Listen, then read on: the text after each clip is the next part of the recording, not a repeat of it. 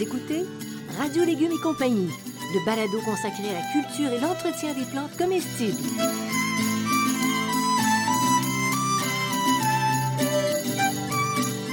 Laitue, Basilic, plantation, poivron, bleuets, pollinisation, haricots, arrosage, fraises, insectes ravageurs et maladies, concombres. fertilisation. Radio Légumes et compagnie, le balado qui vous dit tout pour cultiver et entretenir simplement les plantes comestibles de façon naturelle.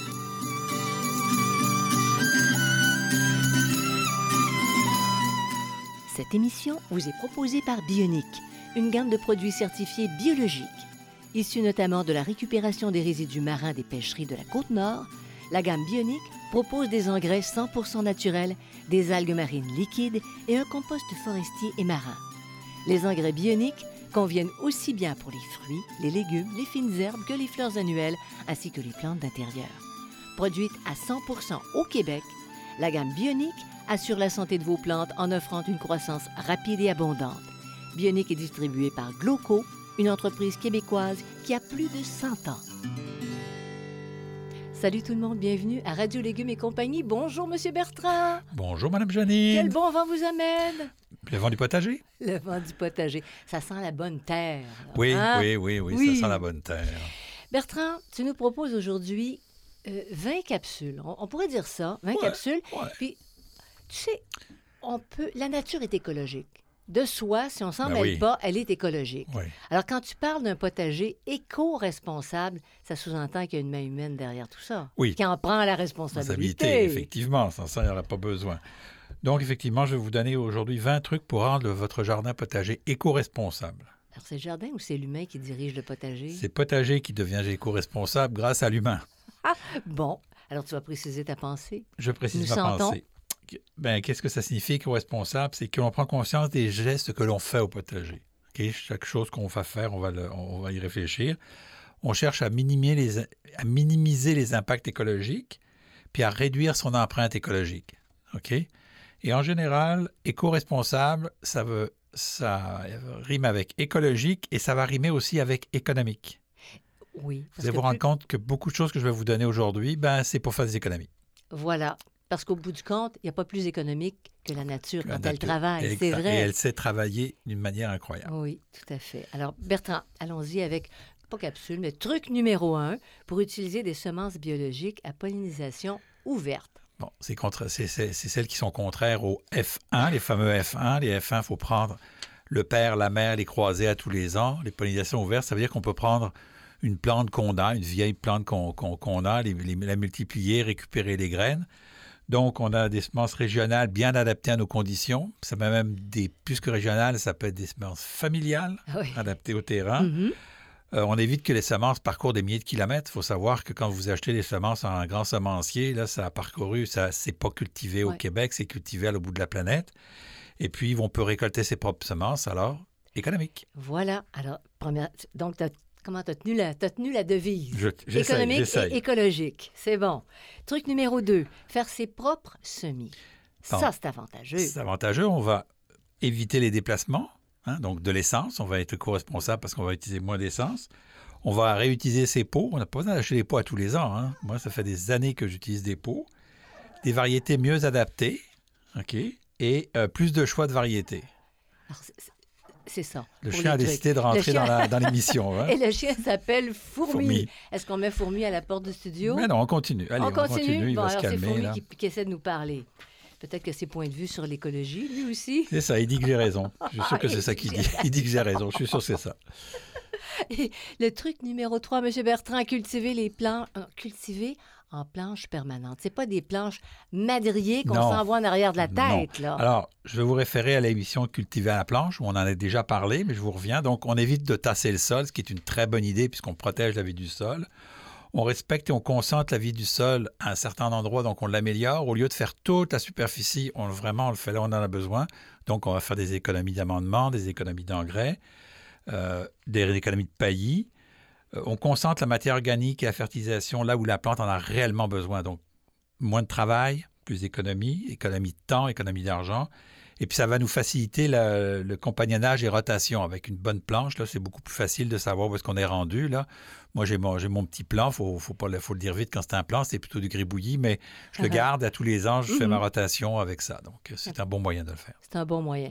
Puis, tu n'as pas besoin à ce moment-là d'utiliser le rotoculteur que tu dois louer, que tu dois transporter. Oh là tu t'éreintes oh là là-dessus. là, là. oh là là, on est loin de là. On va hein? en reparler du rotoculteur parce que là, on est très, on très, est très loin de de ça. C'est ça. Truc numéro 4. Travailler le sol plutôt que de le surélever. Ah. Parce qu'il y a une tendance actuelle. C'est une grosse tendance actuelle, puis ça me fait toujours un petit peu de peine de voir ça. Bon, je comprends pour les gens qui ont mal au dos, là, qu'on on surélève, mais surélever un bac de, de, de 30 cm, là, c'est pas une bonne idée. Là. Pourquoi? Parce que ce que vous allez faire, c'est que vous allez prendre du terreau. Ce terreau, il vient d'où? Il vient des champs. Si vous prenez des champs, c'est pas une bonne idée. C'est de, la, c'est, la destruction des champs, c'est de la destruction des, des milieux naturels. C'est aussi. Puis au Québec, elles viennent pas du Québec en plus, elles viennent de, de, de, l'extérieur parce qu'au Québec, on peut pas faire ça. ok? On- c'est assez rare. Donc, vous allez utiliser du terreau commercial qui va détruire des terres agricoles et qui va utiliser du pétrole. Euh, la solution, c'est un potager avec, euh, euh, au sol que vous allez amender, puis là, vous allez obtenir une fertilisation à long terme. Alors, si vous prenez le sol que vous avez, puis j'ai fait une expérience à Boucherville dans un terrain qui était vraiment mauvais, j'ai mis des, des, des quantités de compost importantes. Et là, au bout d'une année, on avait déjà des résultats, mais au bout de deux, trois ans, on a encore plus de résultats parce que la terre devient fertile. Alors, au lieu d'a- d'acheter des bacs surélevés, des affaires, des trucs qui coûtent des fortunes, on, on fait une planche, on la, on la prépare, puis au fur et à mesure des années, on va gagner en, en productivité. Puis la, la terre est souple, elle est profonde. Oui. Alors, Pierre, euh, euh, Bertrand, Bon, on passe je à ne te lancerai pas de pierre. Non. OK. Phew! Le truc numéro 5, ne pas retourner le sol. C'est là qu'on arrive avec le rotoculteur. Le rotoculteur, on l'oublie. On l'utilise une fois, rotoculteur, en début, quand on commence un nouveau potager, que la terre est dure, ça, on peut le faire. Mais sans ça, on ne retourne plus la terre. Pourquoi? Parce qu'on s'est rendu compte que le retournement du sol détruit la vie du sol. hein. C'est la destruction de la vie du sol. Pourquoi? Parce que toute la bonne vie du sol, et on va en parler dans un prochain balado, qui est dans les premiers centimètres, ben, on le met en dessous. Donc, ils n'ont plus assez d'air pour respirer. Euh, on place aussi la mauvaise terre qui est en dessous sur le dessus, ce qui n'est pas logique. Quand tu retournes, Hein, quand on retourne, Bien on sûr. prend la mauvaise terre qui est en dessous, Oui. on, la remet, on la remet dessus et on prend la bonne terre, on la remet dessous, ce qui n'est pas tellement une bonne il y en idée. a qui vont dire que la, la plante va chercher avec ses racines Ouais, en profondeur, mais, mais tu dans, un, pota- nuis un dans un potager au Québec, là, la plante ne descend pas beaucoup de racines pendant l'été. hein, il est assez court notre été. Donc, on, on- ce qu'on va faire, c'est qu'on va brasser la terre sans la déplacer, soit avec la grénilette, la griffe de jardinage, ou si vous voulez vraiment pas faire, vous prenez une fourche à bêche, puis vous tournez la fourche à bêche. C'est, un peu plus dur pour le dos, la fourche à bêche, là, mais grélinette et euh, griffe de jardinage, c'est parfait pour Ouais. ne pas retourner le sol. Oui. Puis, et pour des gens qui ont des constitutions plus fragiles, Oui. euh, c'est beaucoup moins exigeant physiquement de Oui, travailler comme Absolument. ça. Oui. absolument. Le truc numéro 6, on amende notre sol. Quand on fait des récoltes, on exporte de la matière organique. hein. Ce qu'on mange, c'est de la matière organique. hein. C'est, du futur compost, hein, si Ouais. je peux me Mhm, ça, permettre. on peut dire. Mhm. Donc, on l'exporte. Donc, il faut le, il faut le compenser. Alors ça, si on l'exporte continuellement puis on ne compense pas, on va le perdre. Donc, on va am- am- am- amener des amendements organiques qui sont du compost, du fumier composté, de la tour de sphène dans des besoins particuliers. OK? Mais en général, c'est compost ou fumier composté.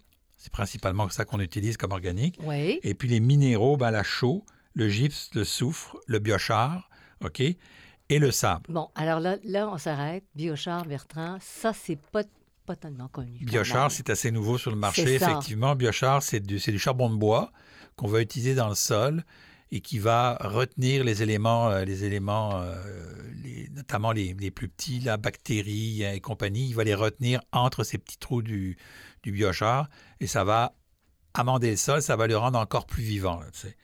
Et le sable, le sable, je sais qu'il y a des gens qui disent qu'il ne faut pas mettre de sable dans le sol. Ça dépend du sable et ça dépend des conditions. C'est c'est des techniques qui, qui sont utilisées. Si vous lisez par exemple Soltner, un grand, grand spécialiste français, lui il va utiliser des sables dans certaines conditions, mais ce n'est pas tous les sables. c'est pas. Donc c'est comme la tour d'Osphène et le sable, c'est des conditions particulières, on peut les utiliser. Bon. C'est donc bon pour les organismes du sol. Et puis je vous invite à voir le balado, les multiples bienfaits des amendements.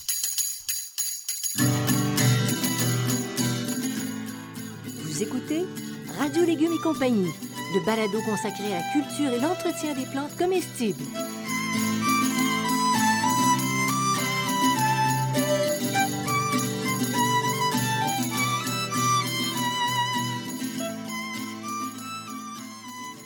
La gamme des engrais 100% naturels bioniques est éco-responsable et certifiée biologique par Québec Vrai.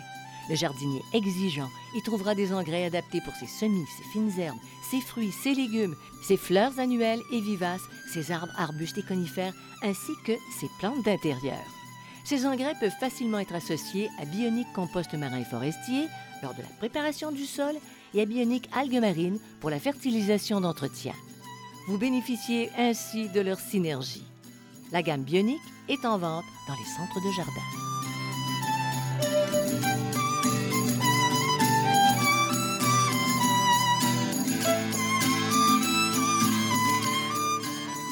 Vous écoutez Radio Légumes et compagnie, le balado consacré à la culture et l'entretien des plantes comestibles.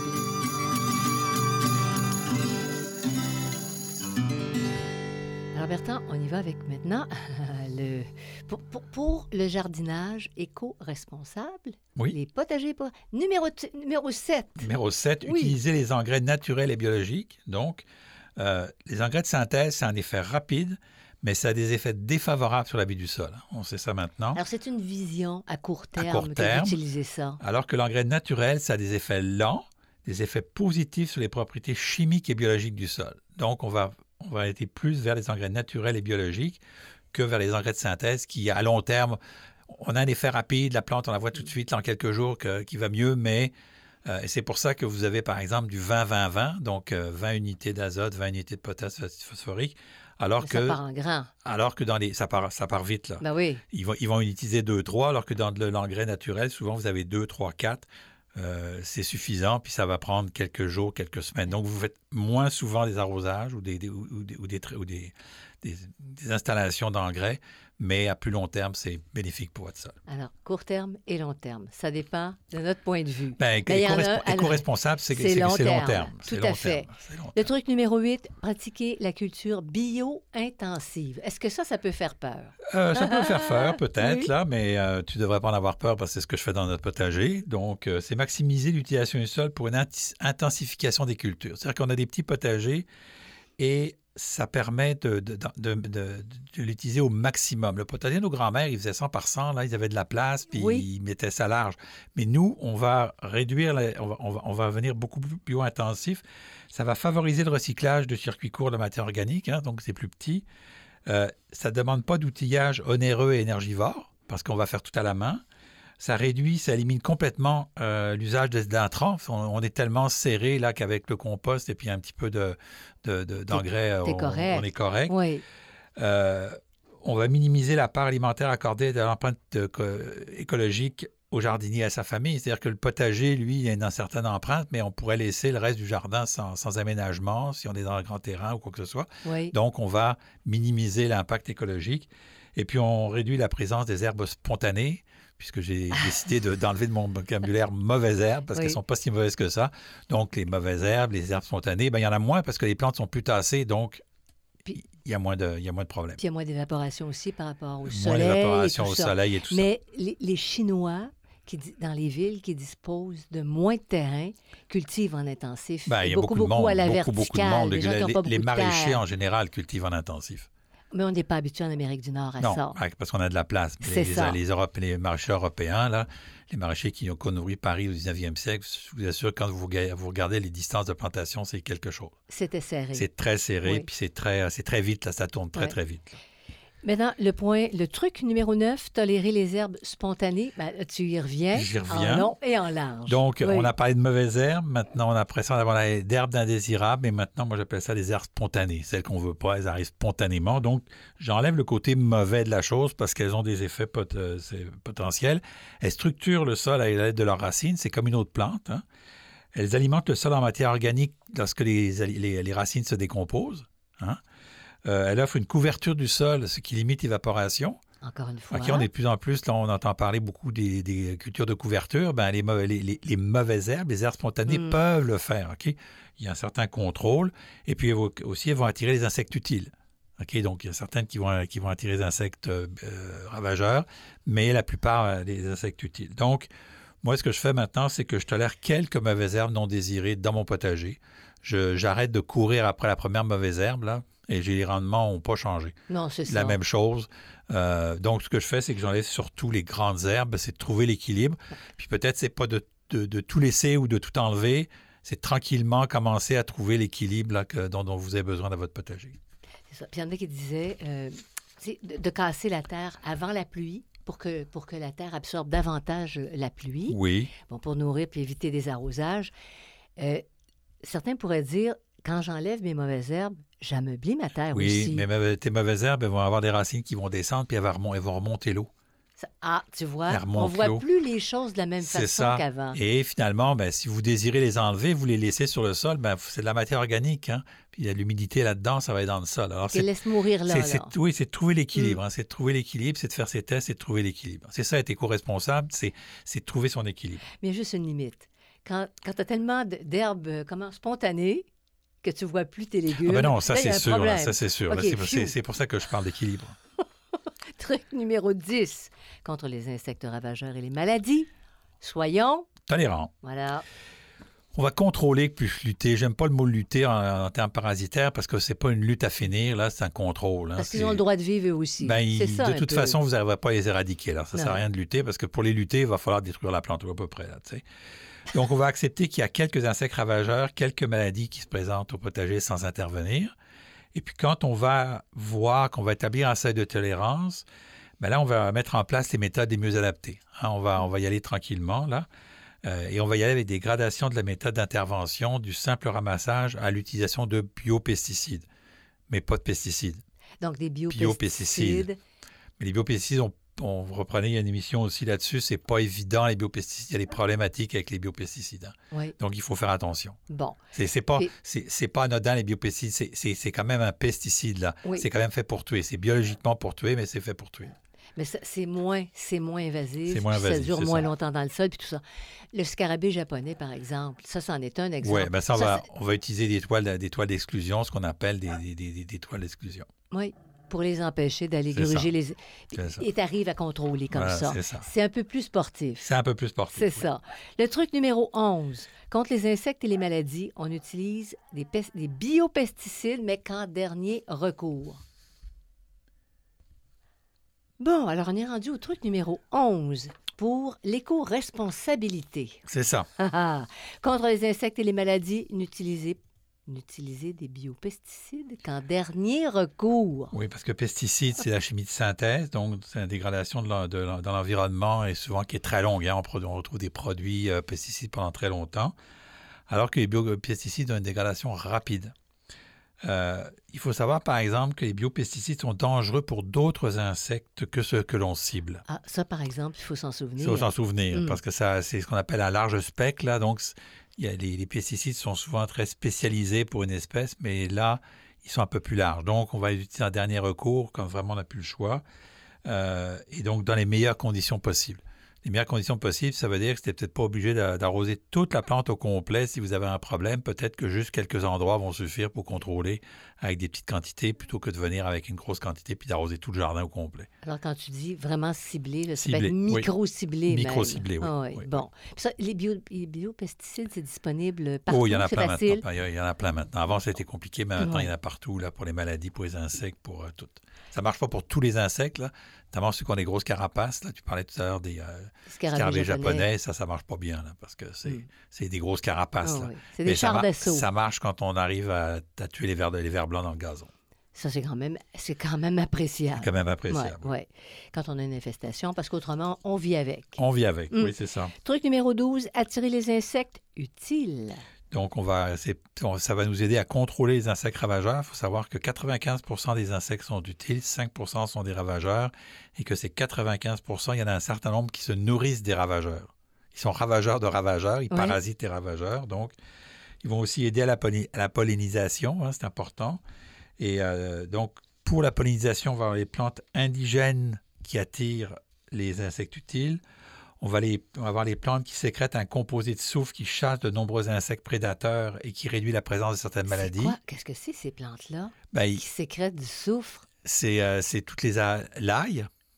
Ah ben oui. Toutes les ben aliacées. Oui, toutes les c'est du soufre et ça, ça, éloigne assez bien en général.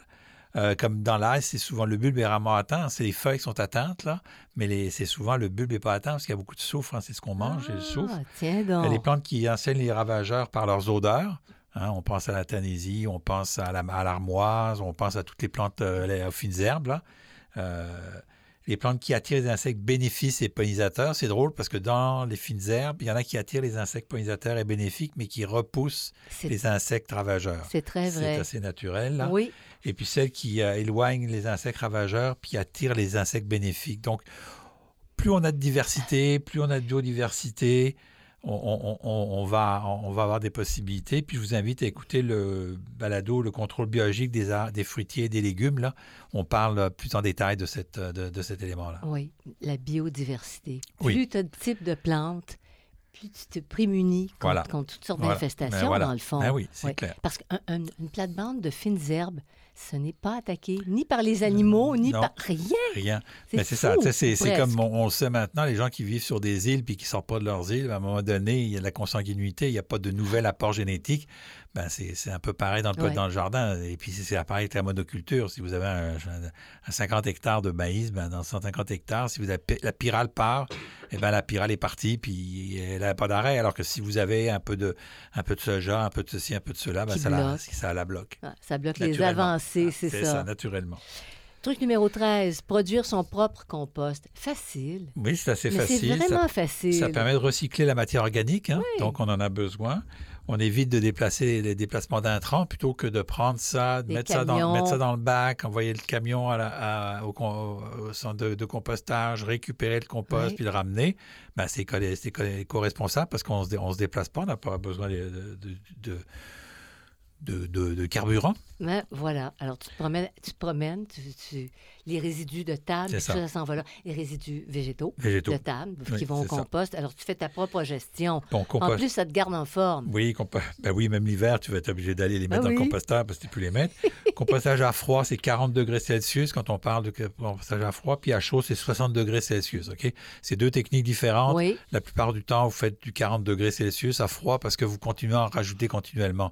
À chaud, vous faites un tas, le, taux- le tas va chauffer à 60 degrés, puis après ça, il va commencer à se décomposer. Mais c'est vraiment pas réaliste pour. euh, Non, des maisons ça. de banlieue ou Sauf qu'il faut en savoir qu'à ce moment-là, c'est qu'il y a moins de destruction de spores et de maladies et des œufs d'insectes contenus dans votre euh, dans, dans celui à 40 degrés. À 40 degrés, il y a moins, il, risque d'avoir un petit peu plus de maladies, mais si mais vous, tu si mets vous- pas tes plantes malades là-dedans. ben, moi ça- je mets les plantes malades, mais je mets peu. pas les plantes très malades. Ok.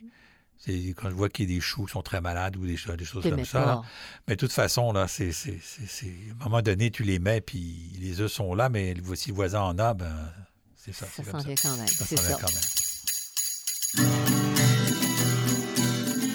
Vous écoutez Radio Légumes et compagnie, le balado consacré à la culture et l'entretien des plantes comestibles.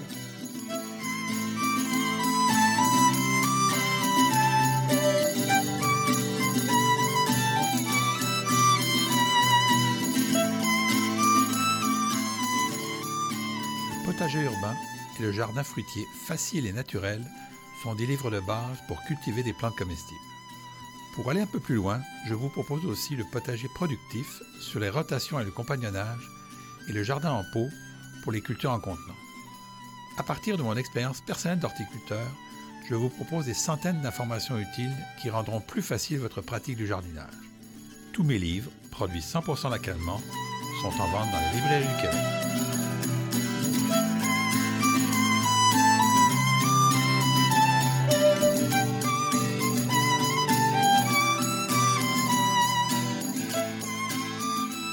Vous écoutez Radio Légumes et compagnie, le balado consacré à la culture et l'entretien des plantes comestibles.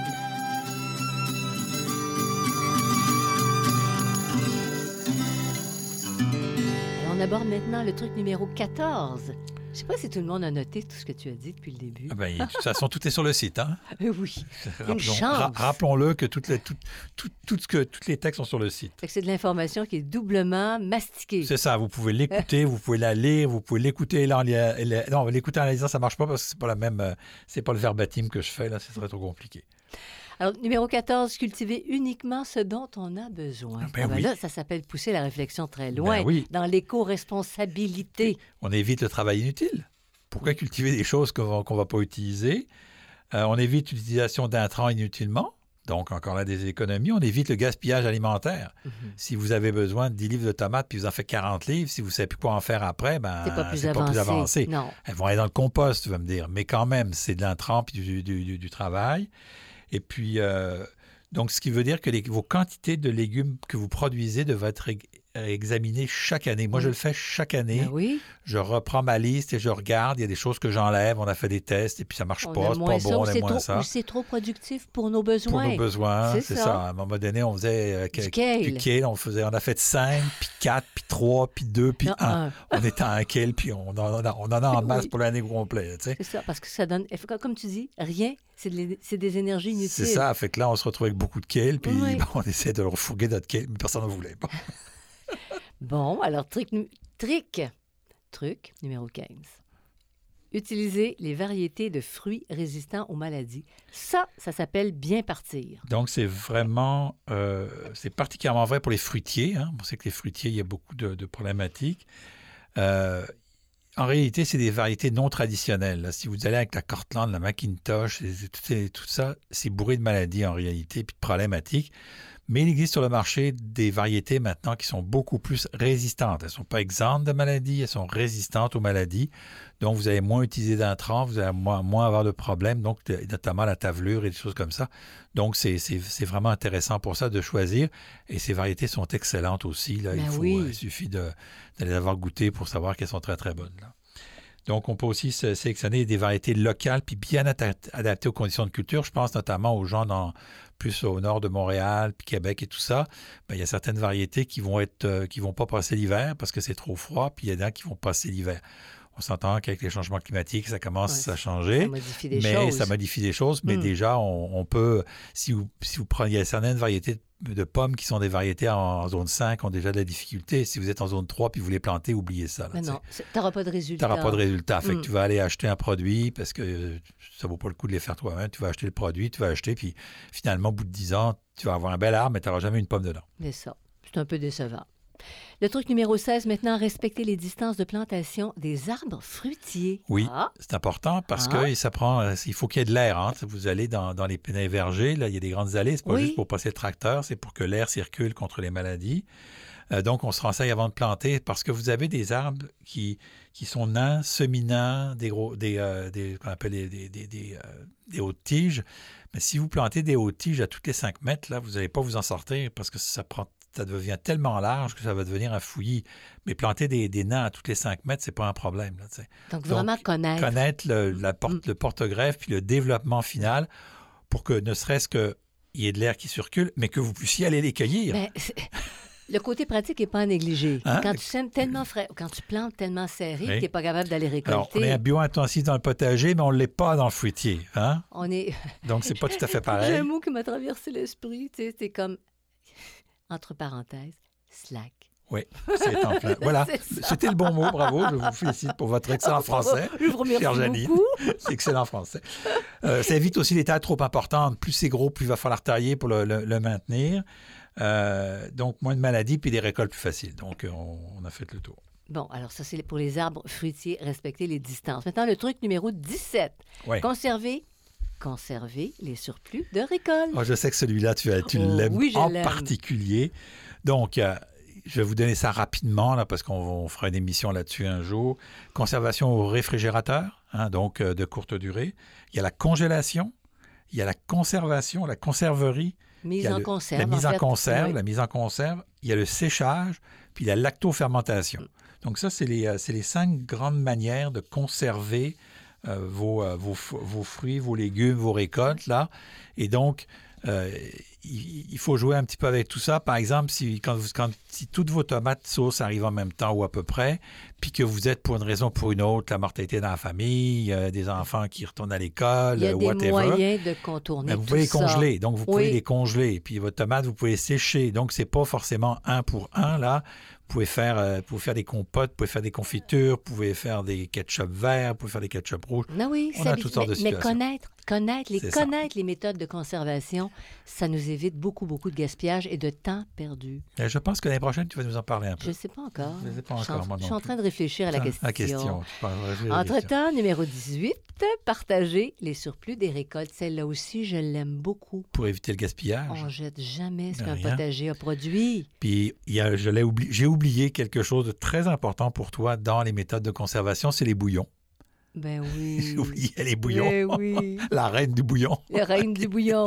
Les bouillons de légumes, là, Ouais. à la fin de la saison, début de saison, il y en a plein.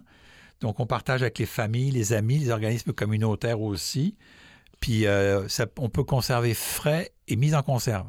Hein, congélation, c'est plus compliqué, mais si vous avez, à un moment donné, vous vous rendez compte que vous avez euh, ramassé 100, 100, 100 100 livres de pommes, puis que là, vous ne les mangerez pas toutes, là, puis que vous les avez toutes, vous avez toutes mis en pot, ben, à ce moment-là, ce que vous faites, c'est que vous, vous allez voir l'organisme, vous dites, bon, elles sont scellées, elles sont parfaites, elles sont, elles sont bonnes, je te, les, je, te les, je te les donne, puis entre partir, vous redonne vos pots, vous rachetez des pots, vous débrouillez, mais on jette, on jette pas la nourriture. Oh éco-responsable, c'est anti-gaspillage, ça va ensemble. À 100% Puis tu parlais des bouillons. Tu parlais des bouillons tantôt. Les parties d'un légume qui ne sont pas. euh, c'est trop, c'est trop ligneux. C'est, Ouais, pas. Il y a de la saveur là-dedans aussi. À part les feuilles qui sont vraiment dégradées, si on regarde pas ça, ça c'est le compost qui s'en Un jour, tu nous parleras de tes fameux bouillons, là, où est-ce que tu mets euh, tout ce qui est faisable et Oui, imaginable oui, dans ton mais bouillon, Encore bon, mais tu ne le mangerais pas, personne ne le mangerait. puis qui est plein de bonnes choses, Mais, parce euh, qu'il y a encore fait. plein de vitamines, là. Ça, alors on jette rien. Rien. Bon, alors, euh, le numéro 19, récupérer le terreau des pots des années des années passées, année après année, Oui. au lieu de passer son temps à aller se réapprovisionner Voilà. en sac de terre à ça. la quincaillerie. C'est ça. là. On peut en acheter quelques-uns pour, euh, pour y aller. Donc, on vide les pots, puis on met la terre en tas ou dans des sacs, hein, dépendant de la situation. Puis au printemps, on va amender le terreau. Donc, on va utiliser notre, notre compost ou du compost euh, qu'on achète. Euh, puis on brasse de manière à, à bien mélanger tout ça. Puis on fait trois mélanges en général pour les plantes gourmandes, les plantes moyennement gourmandes, les plantes peu gourmandes. Donc, vous commencez à connaître mon, mon truc là-dessus, là, les trois types de plantes euh, différentes. Donc, le, ce- le terreau, là, il y a du terreau, je l'utilise d'année en année. Là, Euh, je ne change pas tous les ans parce que non, quand vous avez bon beaucoup de pots, ça coûterait une fortune. Là, puis qu'est-ce que vous. Puis de, au pire, si vous voulez changer votre terre à un moment donné, euh, ben, ce que vous faites, là, c'est que vous pouvez en enlever la moitié, remettre la moitié de Ouais. neuf, puis vous la remélanger. Donc, euh, puis ce Puis- la, moitié, vous ne la mettez pas au vidange. Vous la remettez sur le sol, vous la remettez dans le compost, vous la remettez n'importe où vous pouvez. T'enrichis, tu peux Voilà. l'enrichir au fil des ans. Mais Bertrand, des gens qui sont sur, euh, qui font de la culture en pot, Oui. sur des galeries, Oui. c'est la même chose. La même chose. On jette pas cette Non, terre-là. on met ça dans les sacs de plastique. Oui. Quand vous, quand vous le faites Mais la première fois, vous gardez vos sacs de plastique, puis vous les remplissez à l'automne, vous les mettez en tas, puis là, vous les ressortez. Puis si tu utilises des smart pots, tu peux laisser la terre dedans, t'enlèves la moitié. Ouais. la- Mais si pour des raisons techniques, tu as besoin de l'enlever dans ce pot, tu les mets dans les sacs, la même chose. Ça vient de s'éteindre. Ça vient de s'étendre. Truc, da, da, da, numéro 20. Récolter les semences des variétés à pollinisation ouverte. On a fait, on, on boucle la boucle, donc. Et oui, effectivement, si vous faites votre propre, vos propres récoltes de semences, OK, ça, ça va vous permettre de faire des économies. Vous n'aurez plus besoin d'aller acheter de semences, là. Et donc, puis vous avez votre propre- vos propres variétés qui sont bien adaptées à votre terrain d'année en année. Et puis, vous allez, comment est-ce que vous faites? Ben, vous allez choisir, ça très rapidement parce qu'il y a beaucoup de techniques, il y a un petit peu de technique là-dedans. Mais vous choisissez les plus beaux fruits, les plus représentatifs de la variété. Nous, on le fait avec les, on a une variété de tomates qui s'appelle la, la- la Rose di Salada, hein, qu'une Oui. dame nous a donnée il Oui, y a Eh, ça fait plus de 20 ans. plus de 20 ans, ça fait presque 30 ans. Oui. Ça on, fait on presque garde 30 les ans. semences. Puis on n'a jamais retrouvé ça. C'est quasiment impossible à trouver dans le commerce. C'est vrai? pourtant, Elles T'en trouves aux États-Unis. C'est une, ça a été fait dans les années 1950 aux États-Unis. C'est une, ce qu'on appelle une tomate cocktail, c'est-à-dire que c'est plus gros qu'une tomate euh, cerise et c'est plus petit qu'une tomate ordinaire. C'est une cocktail, elle est très bonne. Alors, on, La petite tomate rosse. La petite Ben tomate oui, la dame, la hein. dame nous l'avait envoyée quand on avait l'émission de, de radio à télé, Télémédia, je pense. et puis donc On n'a jamais euh, retrouvé, j'ai on n'a jamais, jamais retrouvé, retrouvé, la dame. mais on n'a jamais retrouvé la dame, on n'a jamais Mais retrouvé on a le- encore les semences. le- le- de semences ailleurs, mais on a encore des semences et ça fait 30 incroyable, ans hein? qu'on récupère d'année en année. Puis elle est bonne, elle est bonne. Elle goûte la grosse tomate, Oui, mais petite. mais petite. Ah, elle est- elle est une incroyable. peau fine. Donc, euh, Oui, Voilà, c'était 20 trucs pour vous aider à être éco-responsable. Il y en a d'autres, il y en a plein d'autres, mais c'est pour vous dire que ré- en réfléchissant avant de commencer à travailler, ben, on, peut faire des, é- on peut faire des économies dans notre portefeuille, on peut faire des économies d'intrants pour la planète, puis on peut faire un geste responsable, Oui. écologique et responsable qui nous évite. C'est- beau de le potager, mais si en plus de ça, c'est pour détruire, ben, on va essayer non, de le détruire le moins possible, puis d'avoir le meilleur, euh, de mieux, de mieux protéger Et c'est mon grand rêve un jour, c'est que tous les terrains de banlieue soient des potagers éco-responsables. Oui. Ça serait tellement magnifique. là. Mais oui, puis tu- on le fait, puis c'est- en tout cas, ça peut, devenir partie, on en conten- fait une ça peut devenir contagieux. Oui. Alors voilà, on a fait le tour du potager. hein. On va mettre terme à, ce, ce balado. Puis on vous invite à consulter la page radiolégumes. radiolégumes.com. Oui. C'est ça. Radiolégumes.com. Oui, il y a plein d'informations écrites. Ben oui, c'est hein. ça. si vous ne voulez pas nous entendre, vous allez lire. Ben, vous pouvez faire les deux. Ou vous pouvez faire les deux. Il n'y a aucune limite à écouter les balados, Non. 24 heures sur 24, Oui. 7 jours sur 7. Quand Oui. ça vous tente, vous avez une petite déprime, vous écoutez Radio Légumes et compagnie, vous ne trouvez pas drôle, vous l'écoutez pas, vous l'écoutez la semaine d'après, c'est correct. Et on remercie Bionic de Gloco ainsi que Xavier Gervais-Dumont pour la musique, Charles Gervais-Dumont pour l'assistance technique. Monsieur Bertrand, merci beaucoup. On retourne à nos oignons. On retourne à nos oignons. Bonne semaine tout le monde. Bonne à la semaine. prochaine. Bonne semaine tout le monde.